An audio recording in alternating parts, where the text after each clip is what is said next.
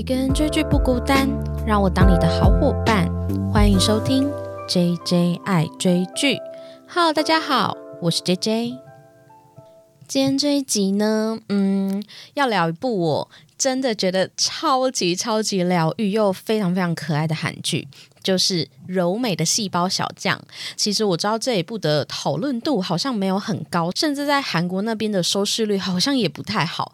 但我自己觉得，是不是因为它近期比较红的都是《鱿鱼游戏》啊，《以无之名》啊，就是这一种比较重口味的影剧。那这一种小清新型的，可能大家的嗯接受度没有这么高吗？可是。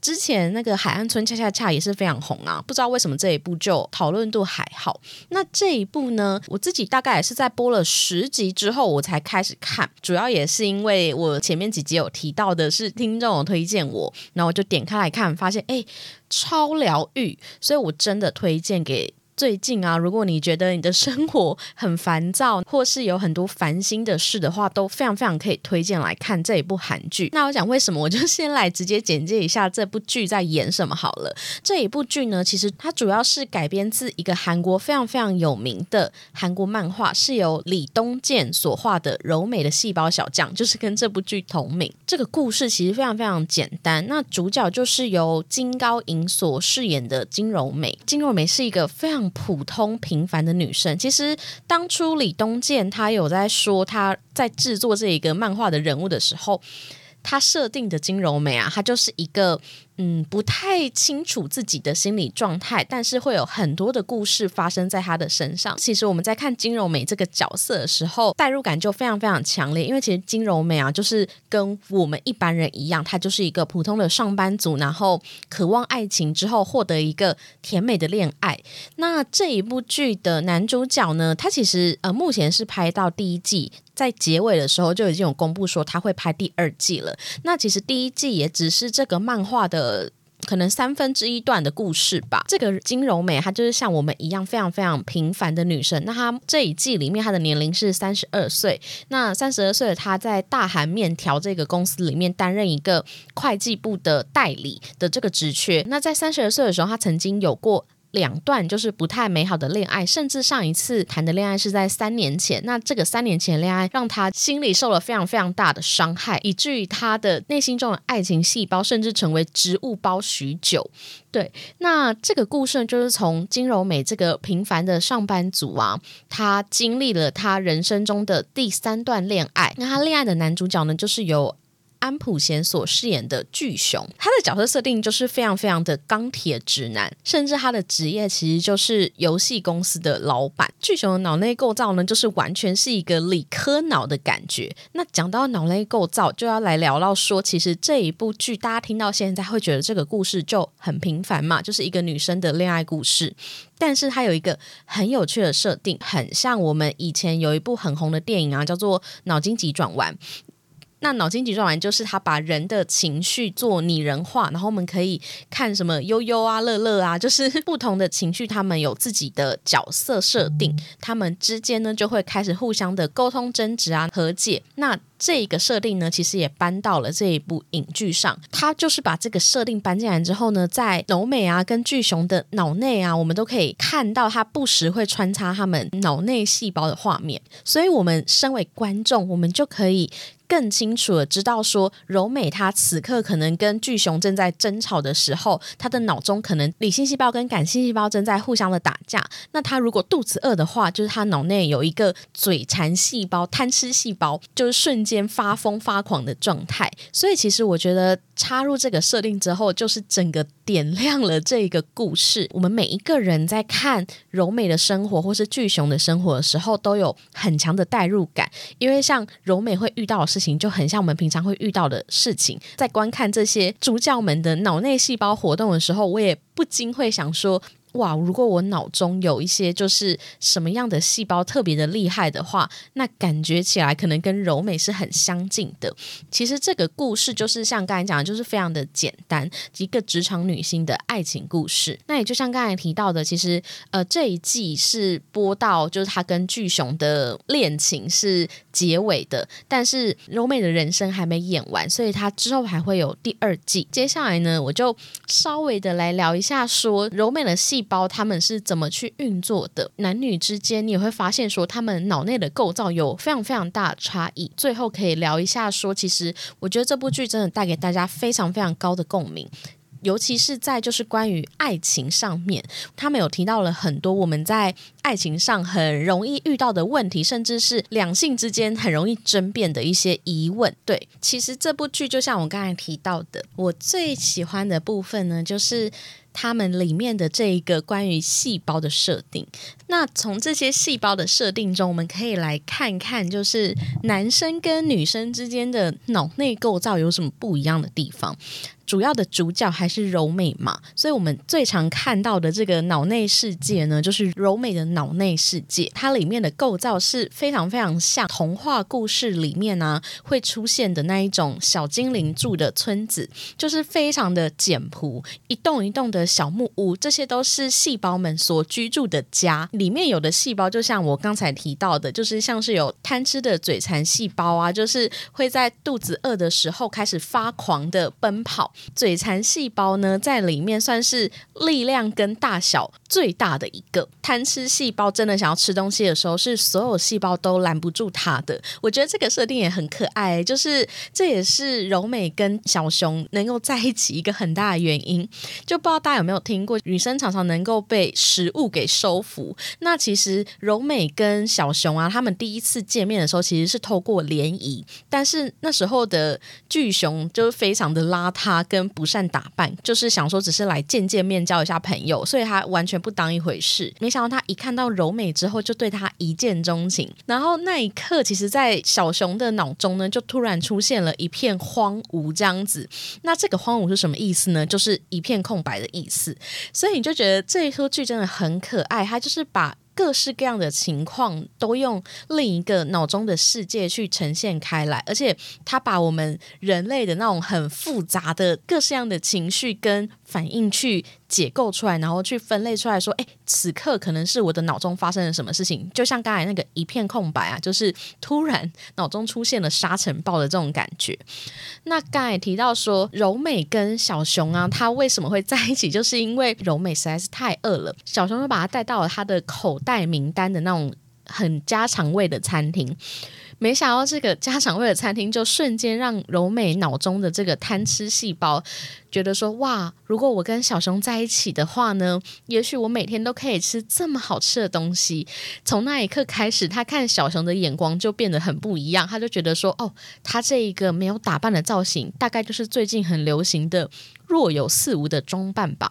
诶，大家有听过若有似无的装扮吗？其实这个就是在疫情之下啊，好像韩国那边还蛮流行的一种时尚的穿搭法，因为大家都只能 work from home 嘛，然后又不太能。出门，但是在家里也要漂漂亮亮的，所以就会有一些很时尚的那一种棉裤啊，或是卫衣啊，就是看起来好像有打扮，但其实又很舒适的那一种装扮，就叫若有似无的穿搭。所以那一刻呢，柔美就。对小熊改观了，就因为贪吃细胞在作祟，所以我觉得很可爱。虽然刚才提到这个贪吃细胞，它是一个力量跟体型都很巨大的细胞，但是我们每一个人的脑中呢，都有一个特级细胞。这个特级细胞呢，就是非常的无所不能，它可以几乎像是所有细胞的总司令一样，然后去完成很多本来他们做不到的事情，去开发所有细胞的潜能。那关于柔美的。特级细胞呢，就是爱情细胞。那刚才也提到了上一段恋情啊，让他的爱情细胞濒临这个有点接近植物包的状态，因为人家都说植物人嘛，但是他们只是细胞，是叫植物包的状态。但是后来开始认识了小熊之后呢，唤醒了他的爱情的记忆。那爱情细胞重新复活之后，柔美就整个人恢复了很多的活力。爱情细胞可以帮他做什么事呢？他可以在寒风中啊，就是去找男朋友吃饭，或是男朋友没钱的时候，他可以当对方的 ATM。听起来好像很糟，那也是因为之前柔美遇到的男生都不是好男生嘛。那他这次遇到的小熊呢，就让他的爱情细胞度过了一段非常幸福的时光。除了有这些。细胞们根据自己的专长去分工合作之外呢，其实我们的脑内构造啊，它们中间的这个运转的机制，是我们不断在思考的那一个。构造其实男女也不太一样哦。那在柔美她的脑内世界的中央有一根像是木头一样的东西，它有把手，细胞们呢每一天都会推着那个把手去做运转，去向这柔美她开始进行她一天的这个大脑的思考活动。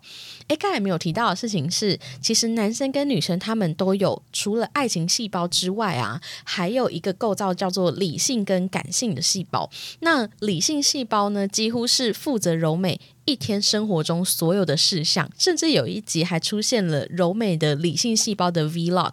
那他就是负责就是从早到晚去叫醒所有的细胞啊，还有让柔美的思考可以顺利的运转，一个很重要的细胞角色。其中跟他一个非常对立又爱吵架的细胞就是感性细胞。那感性细胞呢，通常呢它是夜行性动物，它其实也映照就是我们人在晚上很容易胡思乱想啊，比较情绪化的部分都是在夜。晚我们一个人可能躺在床上，然后或是很孤单的时候会冒出来的这个心情。那感性细胞呢？它其实非常的任性跟爱耍赖，但是它通常就是跟理性细胞在做抗衡的这样。那刚才也提到说，柔美她的脑中的运转结构是一个非常简单的木头，然后在那边旋转嘛。但是我们男主角巨熊的脑中呢，就特别的不一样，他的细胞其实完全没有像柔美这么多。其实也象征着，就是人家说男生都是单细胞生物，没有像女生一样有非常多的情绪或是心理的状态。那尤其是巨熊，他在这个剧里面完全就是一个钢铁直男的角色，所以在他的脑中呢，他是一个理科人嘛。他除了有理性细胞之外呢，他通常会一起搭配的叫做人工智能细胞。在小熊的脑中有一个像是演算法的那一种机台的构造，所有的问题呢都会由这个 AI 的人工智能细胞去做演算法的推断，然后去下决定跟解决问题。所以不管在面临爱情问题啊，或是工作问题、朋友问题，还是家庭的问题，小熊它都是用那种原算法的构造，就是遇到这个问题就柔美生气了，那。A 可以怎么做，B 可以怎么做，然后他会选择 B。那选了 B 之后，又有哪两个选项？这样子的思考的方式去过生活，所以我们就感觉到男生跟女生之间的脑内构造真的不太一样。那除了就是刚才提到的，不管是思考构造，还有细胞的部分，他们共同的还有一个在脑内世界的东西是布告栏。那这个布告栏是什么意思呢？布告栏其实它在每天呢都会清理，然后它欢迎。所有的细胞去贴上，就是他们心里想的话。那这个布告栏呢，代表其实就是我们人的日常生活中，每一天每一天都会留下不一样的结论，然后有一点像是呃我们内心的重点提示吧。就像柔美，她有一阵子就是非常想要跟小熊结婚的时候，她脑中的细胞们想的事情全部都跟小熊有关，像是贪吃细胞会想说：“哦，我想要跟小熊一起去吃。”哪一家餐厅？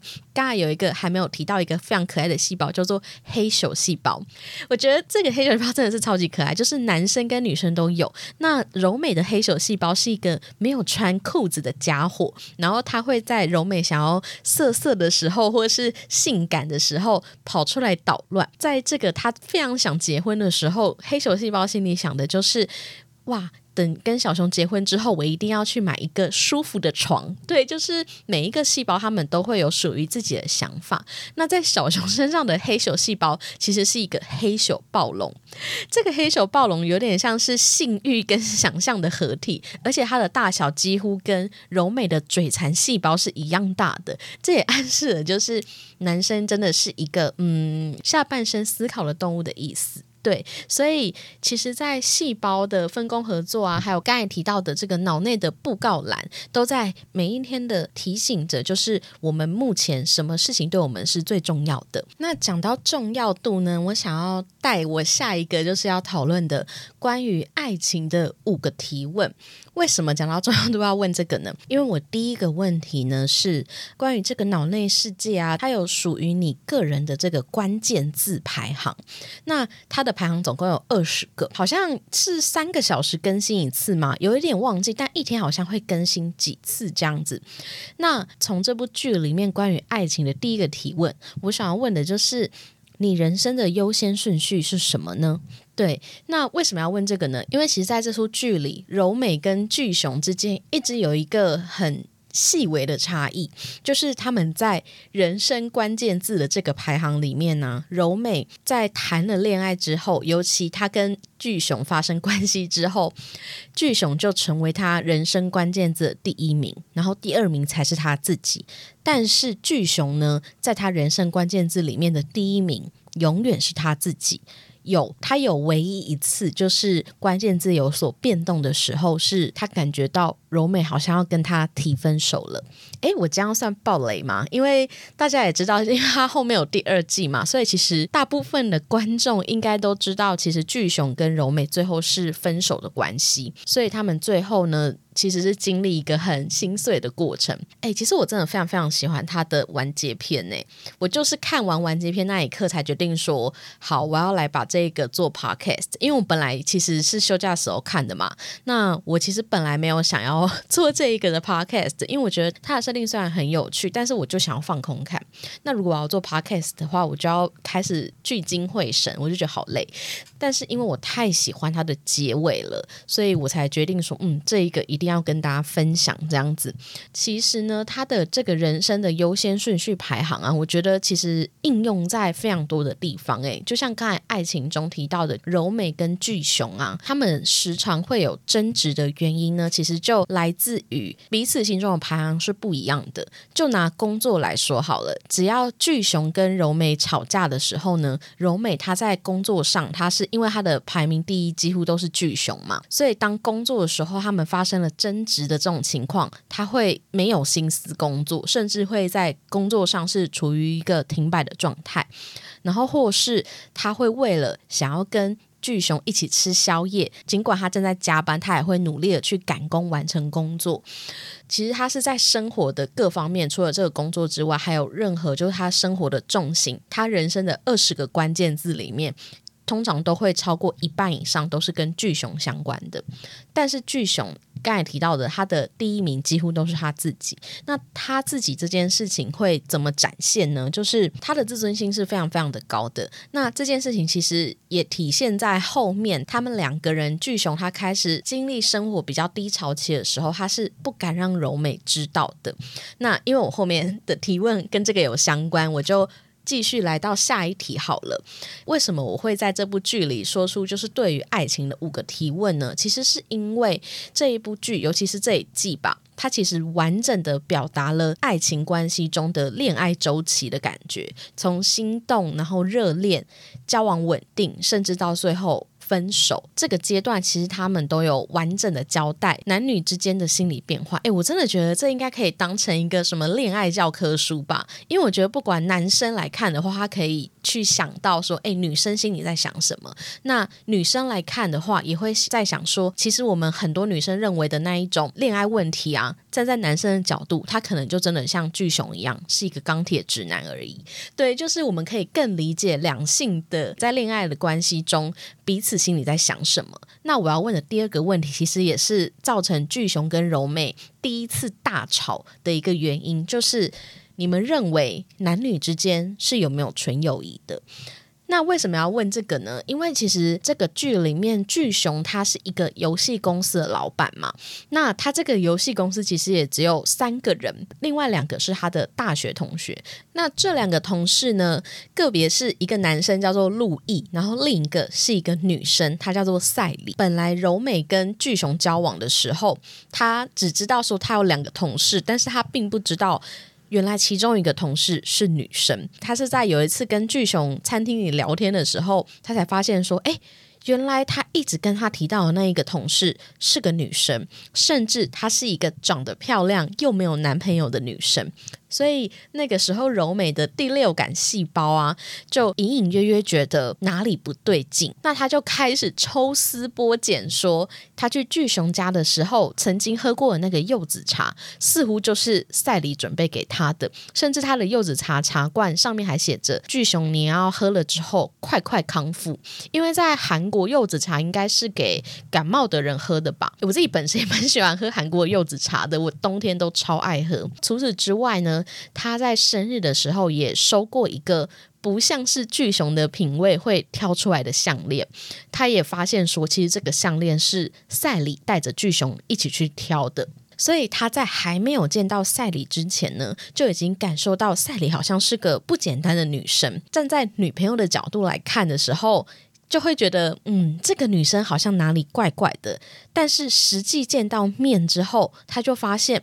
他的想法全都被印证了，因为赛里呢就会在他跟巨熊的面前去有一点炫耀，说其实他跟巨熊认识的很久，他都知道巨熊爱吃什么东西，如果加班完他们去吃宵夜会喝酒之类的，就是不断的去拉开他跟柔美之间的差距。所以其实我觉得在这部剧里面呢，这是柔美第一次对巨熊。开始有一点动怒，甚至大发飙，那就是为了赛里这个女生。可是我们现在刚才从叙述到现在呢，其实都是站在女生的角度。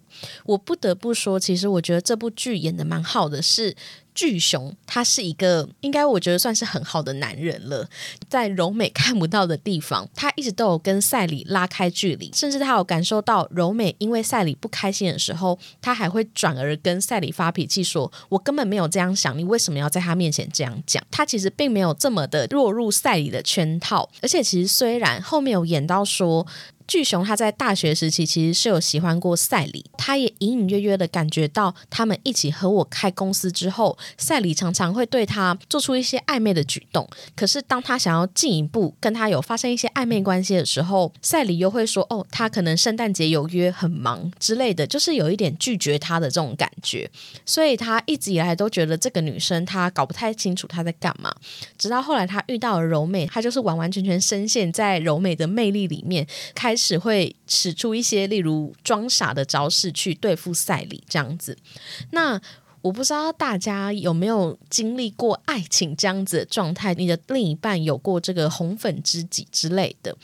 其实我好像也真的有遇过诶，我相信男女之间是有纯友谊的，可是我也相信女生的第六感是真的很准的，就是你真的分得清楚哪些你男朋友旁边的女生啊是单纯的朋友，因为如果是真的那一种单纯的朋友啊，他是会很。顾忌他有女朋友的这个状态，他并不会像赛里一样，就是刻意的，好像跟女朋友炫耀说：“哦，我跟你男朋友很熟的这一种感觉。”所以，其实我觉得男女之间是有纯友谊，但是也一定存在着那一些不想跟你男朋友保持纯友谊的存在。我觉得这件事情真的是要看他有没有尊重女朋友这个角色啦。对，而决定。但是，其实在这部剧的后面呢，柔美有过一次大摊牌。她在赛里跟巨熊的面前，跟巨熊说：“这个女生呢，不管你以后交往多少个女朋友，她都还是会这样。这个女生不好，你要趁早跟她划清关系。”其实我看到这一段的时候，我倒是有一点觉得柔美这么做是正确的嘛？因为其实我们当然也知道。赛里算是一个绿茶婊的角色，可是他好歹也是跟巨熊一起合作开公司的关系。虽然他看起来应该是职员啦，因为他后来就直接离职，然后好像也没有资金的问题，所以老板应该还是巨熊没错。可是也就因为赛里的离开啊，让这整家公司不管是俊雄跟他的另一个同事陆毅工作量大增之外，因为赛里本身应该是蛮会。交际的人，所以他们应该在业务的接洽方面有了很大的落差，以至于后来巨熊其实就面临了公司的低潮期。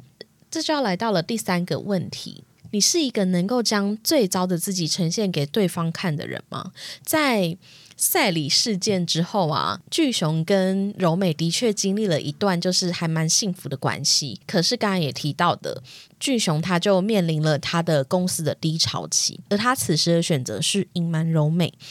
柔美还是到有一次他想要给巨雄 surprise 的时候呢，他去他家找他的时候，他的房子已经退租了，然后才发现说。原来他已经没有钱可以租，然后现在是住在公司的状态。那去找巨雄之后呢，他就告诉他说：“呃，为什么？”我明明就是你的女朋友，你却不愿意让我知道这些事情，他就决定要叫巨雄来住他家这样子，所以他们就展开了同居生活嘛。我觉得这其实是比赛里事件一个更严重的点，这应该也算是他们最后分手的一个导火线吧。你会感受到说，巨雄刚才提到的，他的排名第一永远是他自己，所以当他。是一个自尊心这么强烈的人的时候，他是没有办法让柔美看到他有点落魄的样子。尽管最后他决定要去柔美家暂住，他还是感觉到有一点有损他的自尊心。我觉得这件事情真的没有谁对谁错，诶。可是我觉得身为女方啊，如果遇到巨熊这样子的行为的时候，完全能够理解为什么柔美会 这么的伤心。因为他一点都不介意巨雄是不是一个 CEO，是不是一个能够养活他的人，因为他要的从来都不是钱这件事情。他其实会爱上巨雄，也是因为他的体贴，很会找美食嘛，然后总是把他就是照顾的无微不至这样子。我们从剧看到现在，我们都感觉得出来，其实柔美她对于巨雄的爱呀是很真实的，但我们也不能说巨雄这样子就是自私哦。我真心觉得这就。是男女思考点不同，这拿结婚来讲好了，在这部剧里面也是，就是柔美想要结婚啊，就是为了爱，她是因为很爱巨熊到，她觉得她想要跟这个人永远生活在一起。可是巨熊在柔美提出求婚的那一刻的时候，他想的是经济压力，他很害怕。他跟柔美在一起之后，他没办法给他物质良好的生活，然后会让他跟他一起受苦。所以在这一刻，他对结婚这件事情就犹豫了。关于就是你能不能够让对方看到你最惨的样子，其实我觉得就是男女在这方面的考量点是不同的。但是也因为这件事情，我也种下了他们往后有可能分手的导火线。第四个问题呢，就是。刚才提到的，他们开始同居了嘛？那这个问题就是，大家会觉得伴侣之间呢，应该要在婚前开始同居吗？那像俊雄这个状态，他还有另一个问题是，长期住在另一半的家里，你们会认为是一个？丢脸的事吗？其实我自己觉得，嗯，我身边有些朋友是真的会跟交往好几年的男朋友，就是在后来可能开始一起找房子，然后一起住这样子。但是，呃，我自己是没有办法，因为我觉得我是一个很需要个人空间的人。如果同居的话，等于要跟另一个人可能要睡在同一张床上。每一天这件事情会对我来讲有一点为难，对我我可以接受，可能就是每周见几次面这样子，但是在这一部剧里面呢，我其实觉得同居对于柔美跟巨雄来说啊。应该是重新认识彼此的一个新的机会，而且其实我觉得他们还蛮适合同居的。尤其如果我跟巨雄这样子的男生同居，我应该会超快乐。因为柔美呢，她就是一个嗯，对于生活比较随性的人。衣服啊，可能内裤快穿到没有的时候才决定要拿去洗。床旁边的桌上可能会放着前一天吃剩的零食的盒子之类的，就是比较不拘小节一点。我自己觉得啦，因为其实，在那一段有演出说柔美的她有一个家事细胞在她的脑中的家事细胞就是非常的随性，不在意环境的脏乱。我自己觉得我应该就蛮像柔美这样子，可能要到很脏的时候才会想说啊，好了好，起来打。扫一下。可是我要帮自己澄清，就是我有一个好习惯，就是我可能不会太常打扫，但是我用过的东西，我一定会马上把它放回原位。然后我煮过的菜的那个厨房啊，我一定煮完的当下，我就会马上清理，因为我没可能没办法定期的去打扫，但是我走的是一个立马就收拾的一个类型。那巨熊自从搬来柔美家之后，他是一个非常非常擅长整理跟打扫的人。可是呢，最有趣的事情是，当柔美的理性细胞啊，就想说好想要去跟巨熊的家世细胞学习的时候，才发现其实巨熊它是没有家世细胞的。刚才提到了，它的脑中是一个非常大型的 AI 的计算器。所以在他的眼中，打扫就是一个很刺激、很像在解数学题的活动内容。他可能拖个地啊，他就会在算说这一块地板的面积，它的拖把可能是二十公分，他要拖几趟才可以刚刚好把这一个地方拖完这样子。所以其实。巨熊他就是一个，他非常热爱打扫，而且很乐于帮柔美的家里就是打扫的非常干净的人，而且他也不会逼柔美做家事，所以我就觉得哇塞，等于是柔美赚到一个打扫阿姨耶，我就觉得超棒的。如果我的另一半是像巨熊这样子角色的话，我一定完全可以接受跟他同居，我们每天睡一张床也可以这样子。对啊，所以其实他们同居生活在生活习惯方面呢，其实是还算合得来的。但是为什么最后这个同居会造成也算是他们分手的一个原因呢？就是因为他们在同居的生活中太幸福、太快乐了。那在非常非常幸福的过程之中，柔美就跟巨熊求婚了。那就像我刚才提到的。在求婚的过程之中，巨熊犹豫了，而且那个时候他的公司的经济状态也很差，所以他除了在柔美求婚这件事情之上呢，他就。开始迟疑，说要不要跟他结婚，以至于让柔美误会他是不是不想跟他结婚，所以才没办法回答。然后又发生了后来，柔美的身边呢出现了一个新同事，他叫做刘芭比，他其实应该算是第二季的男主角，他是由朴真荣所饰演的。我真的觉得刘芭比超级帅耶，真的是帅到不行。芭比的个性跟柔美是非常相近的，两个人都算是为爱蛮付出自己的角色。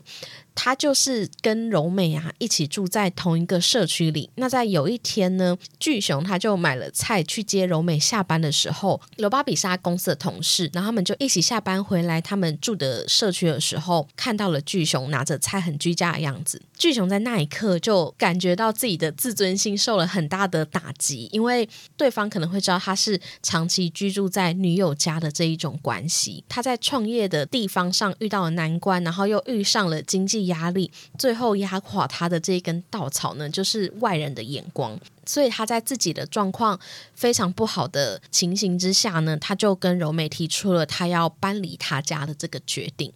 那也是这一个决定，让柔美更加确信的说，他是不是因为不想跟他结婚，所以他才要跟他拉开距离？那这一个误会就。越来越深，这其实也造就了后面他们开始彼此疏远，然后进而分手一个很大的原因。那刚才有一个没有提到的事情是，你的伴侣是会在你有梦想的时候推你一把的人吗？他们除了在俊雄因为他的创业困难的情形下有疙瘩之外呢，其实刚才提到的柔美会跟刘芭比认识，其实是因为刘芭比呢有发现柔美文笔很好的这个才华，所以他就。推荐柔美帮他们公司写了一篇社群文案。那柔美本是在会计部，刘芭比是在行销部。因为柔美帮写了这个社群文案之后，成效非常的好，于是他就被行销部挖角过来。那他之后呢，就跟刘芭比成为了同部门的同事。那在他被挖角的这个期间，柔美她的心理状态其实是有一点害怕的，所以她。那个时候的那个脑内的过程，我觉得蛮有趣的。他的理性跟感性细胞啊，那时候做了一个很有趣的事情，就是他们尽管知道这个决定是好的，可是要改变一个新的环境，对他来说也是一个挑战。所以那时候，理性跟感性细胞就说：“此时此刻，我们就要去找我们剩下的那个勇气。”然后他就发现柔美的勇气啊，他们是装在一个有点像瓮缸的这个地方，然后柔美的勇气只剩两瓢水这样子的感觉。可是他就说，如果要转部门的话，他可能需要七瓢勇气，就是七瓢水的这一个剂量。那剩下的五瓢怎么办呢？他说，勇气这件事情其实是可以去向别人借。来的，我就觉得这个比喻真的超级可爱。就是我们在做很多人生的决定的时候，其实是很常会有动摇的时候。这个时候，我们就会跑去向朋友啊，或是家人，或是神明之类的求神问卜之类的，去求得让你心灵坚定的这个勇气。他就把这个东西比喻成，他还要去跟别人借五瓢勇气。那柔美，他就去询问了很多他的同事啊、朋友，大家都很鼓励他去行销部。在集满六瓢勇气的时候，他就去问了最后一个人，就是巨熊。他想要从巨熊身上得到最后一瓢勇气，结果巨熊却告诉他说，他希望他继续留在现在这个部门。因为那个时候柔美还不知道她面临了这个创业的低潮，所以当俊雄听到说柔美她想要改变她的环境的时候，他站在他自己那时候就是面临很大的难关的时候，他希望柔美不要像他一样，就是像他创业之后就面临这样子经济的压力，所以他告诉柔美说，他希望他留在现在的这个位置，至少是比较稳定的。他也告诉柔美说。你没办法确定你是不是真的非常非常喜欢这件事情。如果你是真的很喜欢行销或是写文案的话，那你就适合去。但是他目前好像还没有看到他有这么有决心的感觉，所以他会建议柔美不要急着改变。那那时候的柔美并不知道俊雄的状态，他就觉得说俊雄在这个时刻居然是告诉他不要去的那一个人，这件事情就让他非常的受伤跟打击。其实我觉得这是伴侣能不能够继续走下去一个很大的原因诶，因为我觉得对于我来说，我还蛮需要能够一直支持我、一直鼓励我去前进一步的另一半，因为我好像就是那一种很容易在关键时刻有点没办法下决定的人。那那个时候，如果我身边这么亲近、然后了解我的人，他并没有办法推我一把的话，哇，这真的会让我觉得有一点怀疑说。是不是要跟这个人继续走下去？所以我觉得这一个其实也是两性关系的相处之中会遇到的其中一个难题。那不知道大家在面临选择伴侣的时候，你们会不会也会遇到这几个问题？那第一个就是你的人生优先顺序是什么？爱情上的优先顺序是什么？然后还有你的男朋友、女朋友有没有红粉知己？那男女之间有没有纯友谊？还有你是不是能够在你伴侣想做什么的时候会推他一把的人？然后还有。第四个就是，你会想要跟你的另一半同居吗？那长期住在另一半家里是一个丢脸的事吗？第五个，你能不能够将你最糟的样子呈现给对方看？那这其实就要带到我最后要聊的事情，就是他们为什么会分手。我觉得他们两个会分手，就是很清楚的，从前面聊到现在，都能够感觉到他们两个人就是很严重的沟通不良。在巨熊的身上，他因为他一直都把自己排在第一位嘛，所以当他面临很多人生的难关的时候，他会选择。维护自己的自尊心，他没有办法告诉很糟的状况给柔美知道，柔美都是要靠意外发现这件事情，他才会知道，所以他们两个人其实存在了很严重的。沟通不良的这件事情，那也发生在他们后面因为结婚而产生的这个误会，也就从一个小裂缝变成一个大鸿沟嘛。那柔美也知道说，他们两个人竟然没有办法结婚，是不是就没有未来了？诶，我觉得这其实也是一个很好的问题，诶，就是大家在经营一个爱情关系的时候，会觉得。一定要结婚吗？那如果不结婚的话，是不是就应该要分手？我觉得这真的就是每一个人要的不一样。因为柔美她感觉起来其实是很向往婚姻生活的，尽管她知道她跟巨雄才交往没多久，可是她是比较早期拥有这个结婚念头的人。但是俊雄呢，他在遇见柔美之后，他其实是有稍微动摇过。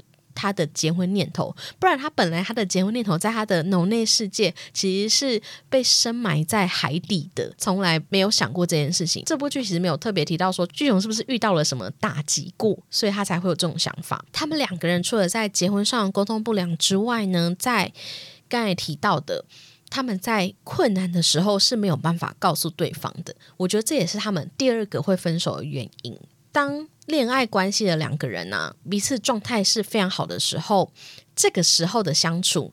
大家都可以到处去吃香喝辣，这个相处其实是没有办法考验感情的。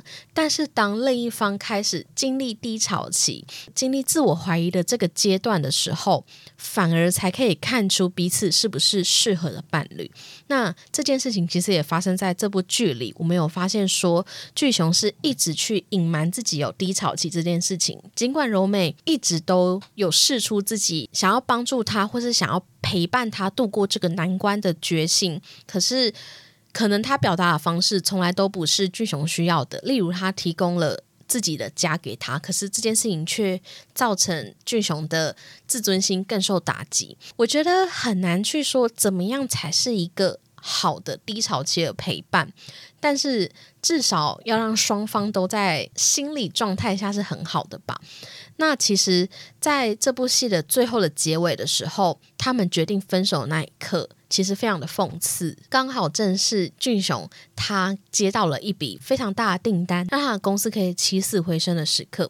可是，在他终于可以不用再为金钱烦恼的时候，他却选择要跟柔美分手。我觉得最大的原因其实就是在暗示说，柔美并不是一个能够在她低潮期的时候陪伴她度过的人。对，所以哇，我觉得看到那个结尾的时候，真的是哭到不行。而且我真的还蛮喜欢，嗯，柔美在最后一集的时候，她其实。花了很长的时间跟自己对话，因为他在上一集的时候就跟巨雄说，我们需要冷静的思考一下。然后他那时候做了一个脑内的设定，是他说每一个人呢，其实都有属于自己的卡片，而那个卡片就代表你现在的状态。而柔美她在即将分手的这个期间呢，她拿的是一个离别卡。那这个离别卡呢，在他最后想要去跟俊雄赴约的那一刻啊。他其实还隐藏了另一张，就是所谓的机会卡。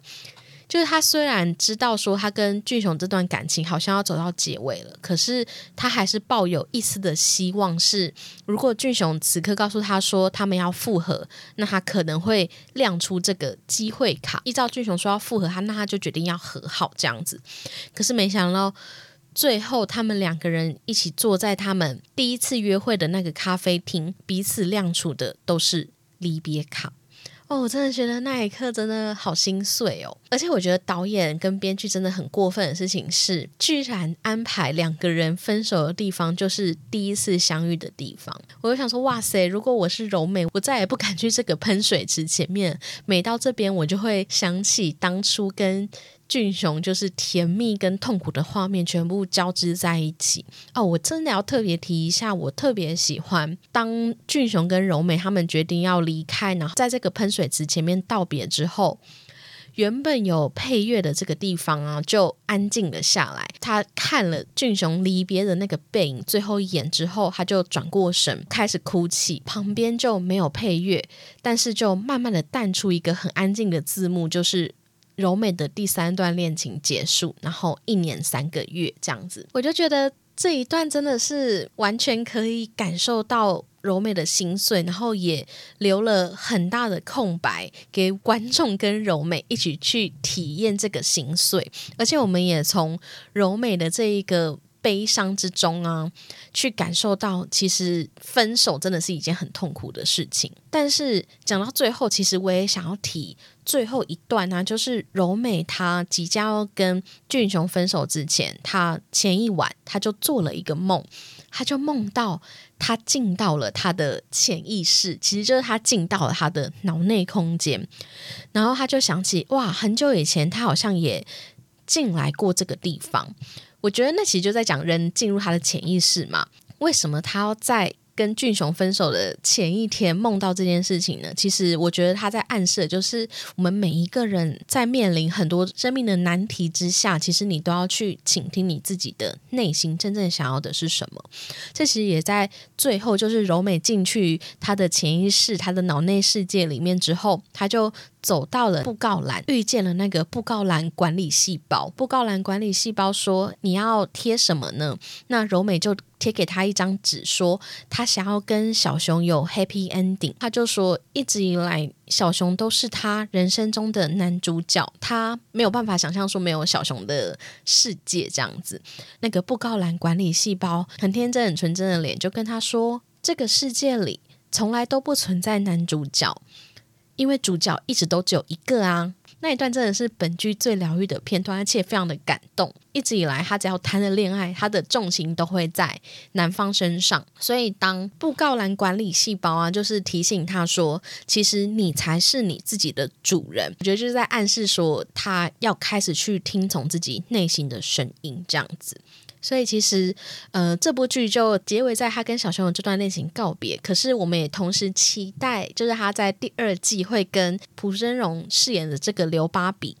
会有新的一段恋爱。其实，呃，我真的觉得柔美的细胞小将啊，算是我今年非常意外看到的一个疗愈型韩剧。我就觉得真的很适合推荐给任何，如果你对你的人生呢，或是人际关系有很多困惑的话，其实我们都很像柔美一样，在日常生活之中有很多状态下是没有很了解自己的。可是，在看这些细胞的活动之后，我们可以发现说，其实我们在做某一些。例如生气的决定，可能是感性细胞在作祟，在做一些我无法克制自己暴饮暴食啊的这个举动，也许是贪吃细胞在作祟。那有一些色色念头，可能是黑手细胞在玩耍这样子。我就觉得，其实他把人的心理跟脑内状态去做了很详细的划分，这件事情真的是很有趣。那我也非常非常期待第二季，听说会是在明年的春天会播第二季这样子。那就推荐这一部非常疗愈的韩剧给大家，非常感谢大家今天的收听。那如果喜欢这集节目的话，请记得在 Apple Podcast、Mr. Box 底下留言给我五星好评，或是可以在 IG 搜寻 JJ 爱追剧，跟我分享你听完这一集的感想。